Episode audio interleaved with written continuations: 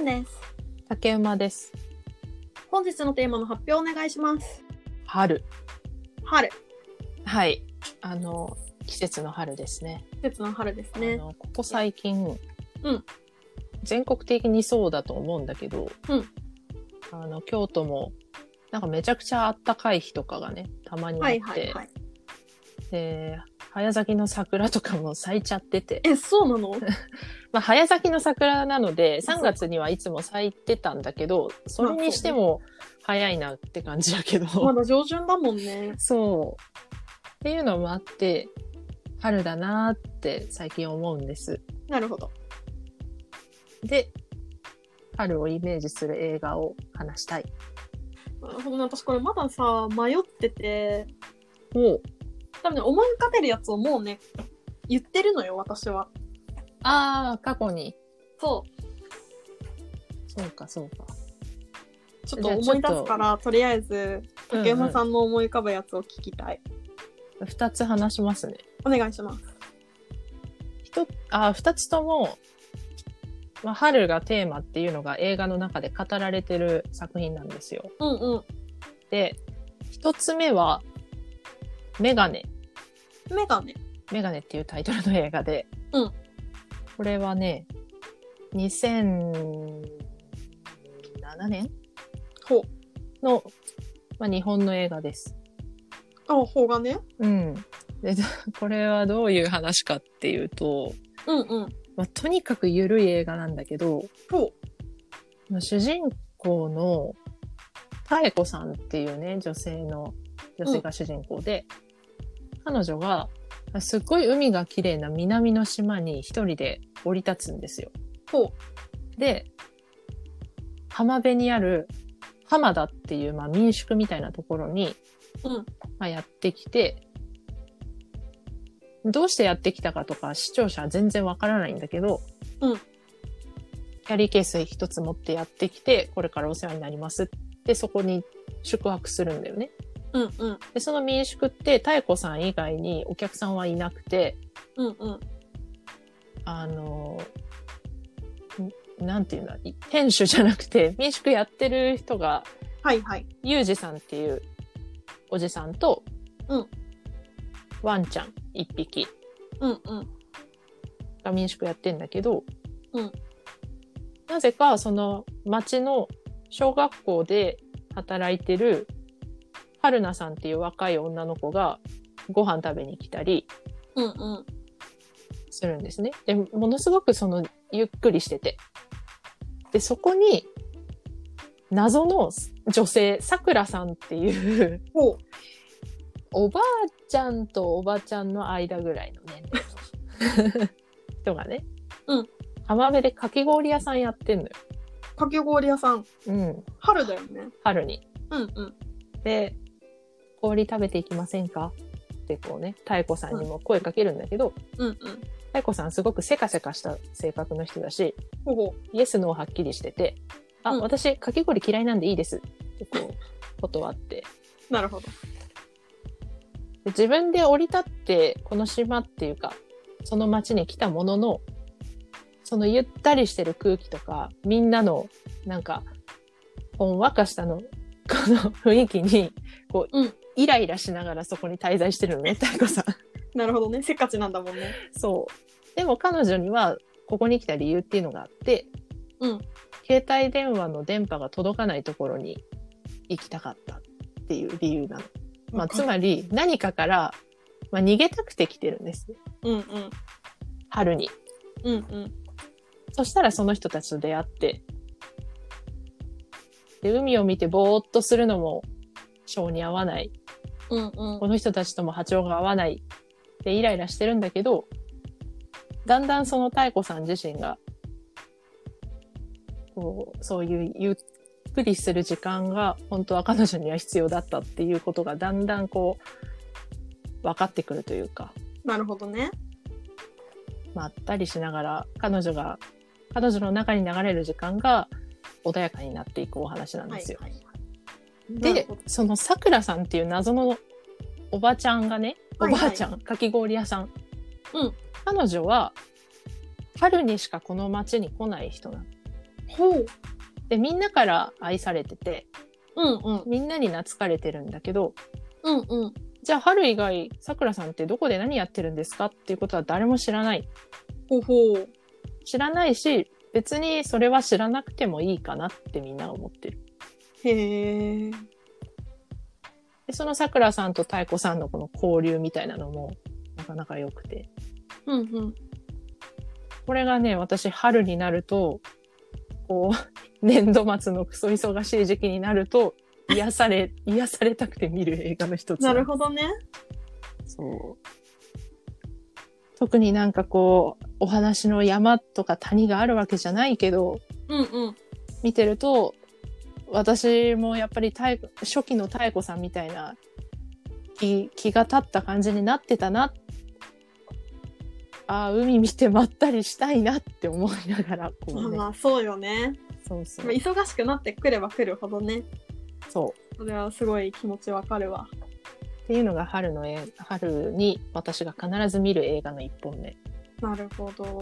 この方、この方って監督さん、かもめ食堂と一緒なのね。あそうですそうですなのでねかもめ食堂、この間勧めてもらってから見たよ。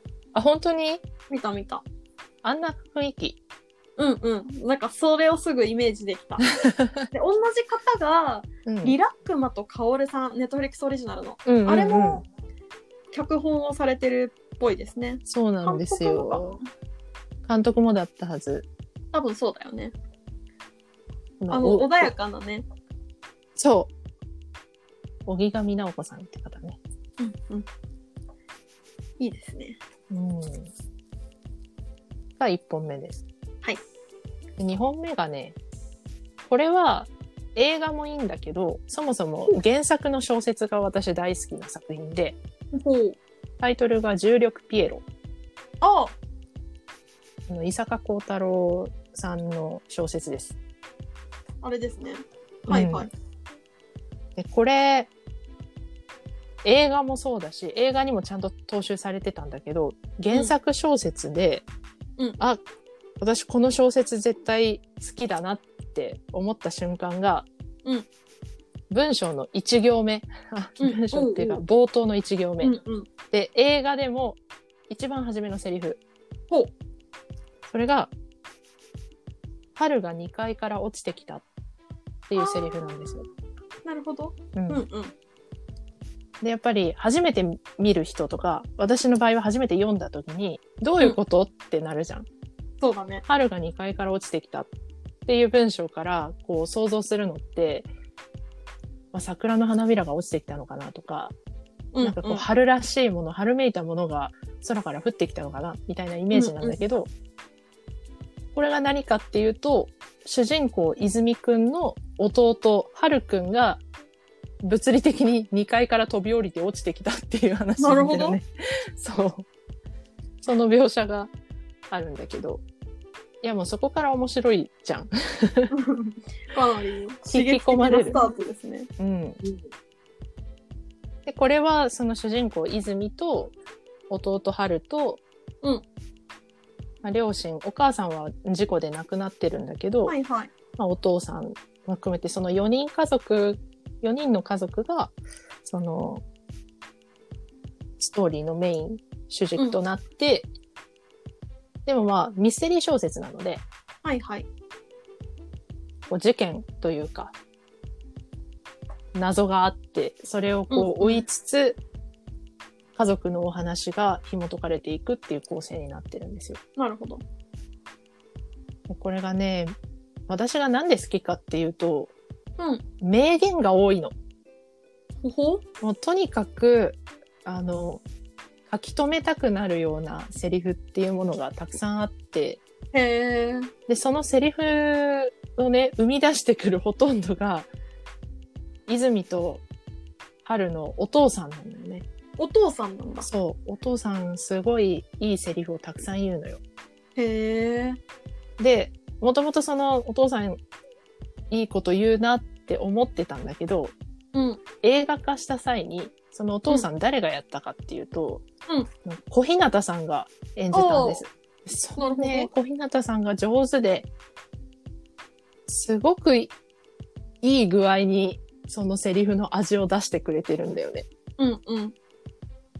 で私伊坂作品ってあ結構好きで何作も読んでるんですけどそうなんだ。そうそうだからどの作品もなんかものすごい重たい展開とかなのにどこかひょうひょうとしてるところが好きなんだよね。うんうん。でこの重力ピエロって割とそういうのを文章化されててで私が好きなそのお父さんのセリフの一つにさ、うんこう本当に深刻なことは陽気に伝えるべきなんだよっていうセリフがあってほう。でこれはお父さんの受け売りで春が言うんだけどうんうん。その小日向さんが演じるお父さんがまさにこれを体現してる演じ方をしていてへえ、あー、そこを役に落とし込んでくれてるのはたまらないね。すっごく、すっごく辛いお話が実はその家族の過去にはあるんだけれども、そういう深刻なことも笑い飛ばしちゃうくらいの軽快さとか陽気さっていうのがあって、それが小日向さんのお父さんからすごくこう伝わってくるのがいいんですよ。なるほどね。っていう。ちなみにこれ、弟は春って名前で、うんお兄ちゃん泉って名前泉。はい。これ、弟に春って名前をつけた時にお母さんが、うんそれでお兄ちゃんも弟も二人とも英語にするとスプリングっていうのあがあ、ね、本当だ。それ、そういう名前の由来があって、へえ、面白いね。そうそう。だからちょっと春と聞くとね、あ、春が2階からお降ってくるな、落ちてくるなって毎年思いますね。なるほど。 へそえうこ、れ映画は見てないから本当に見てみようかな。 うん。映画もすごく良かったから、原作好きな人はもちろんですけど、ぜひ見て。で、映画を見て良かった人は原作もぜひ読んでほしい。伊坂節が伊坂部氏さえは。渡ってますんでね。久しく読んでないな。見てみようっと。この2本が私の春映画。なるほど。春はね、うん。今聞きながらいろいろ考えてたんだけど、フラワーショーの話は絶対したんだよね。あ、うんうん。あの、うんイギリスの、そうそう、庭園作るやつね。うんうん。ほんとお花がいっぱい出てきて、でほん映像自体もほんと春めいた感じのすごい明るくていい黄ね。色が印象的なね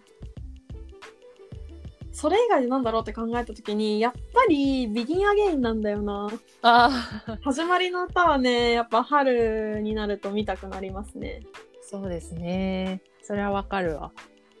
やっぱ好きだなって思うキーラ・ナイトレイが主演をしていてうん。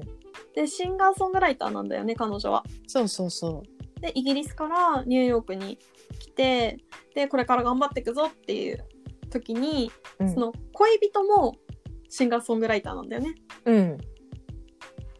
でもともと彼の方が先に売れてでそれについてくる形でニューヨークにやってきたんだけどそう そもうねダメなバンドマンの典型みたいなやつなんだよね彼が。う。そうですね。で浮気して別れてでそのタイミングで一回うん。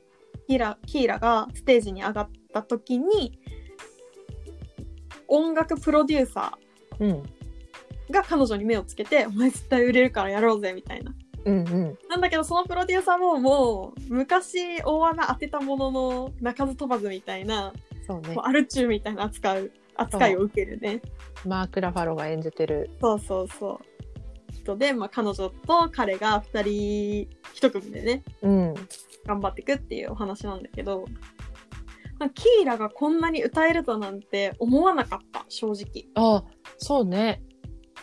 なんかどうもちゃんとボイストレーニングとかもしてから挑んだらしくておー、そうなんだ。そうやっぱ彼女って「パイレート・オブ・カリビアン」のエリザベスの印象が強いじゃないまあ、そうね。昔はそうだどうったしてよね。も。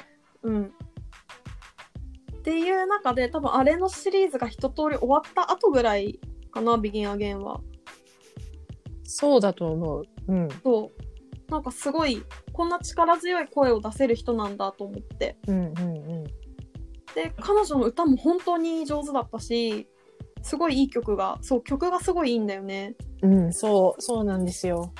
でこの浮気男のダメバンドマンがアダム・レビー ンっていう そう、バルーンファイブこのれ。がまたいいんですよねそうバルーンファイブのだから超セクシーな歌声をしてるんだよね そう。そうなんだよね。でどうも聞くところによると彼もそんなに女癖が良くないっていう実話かな。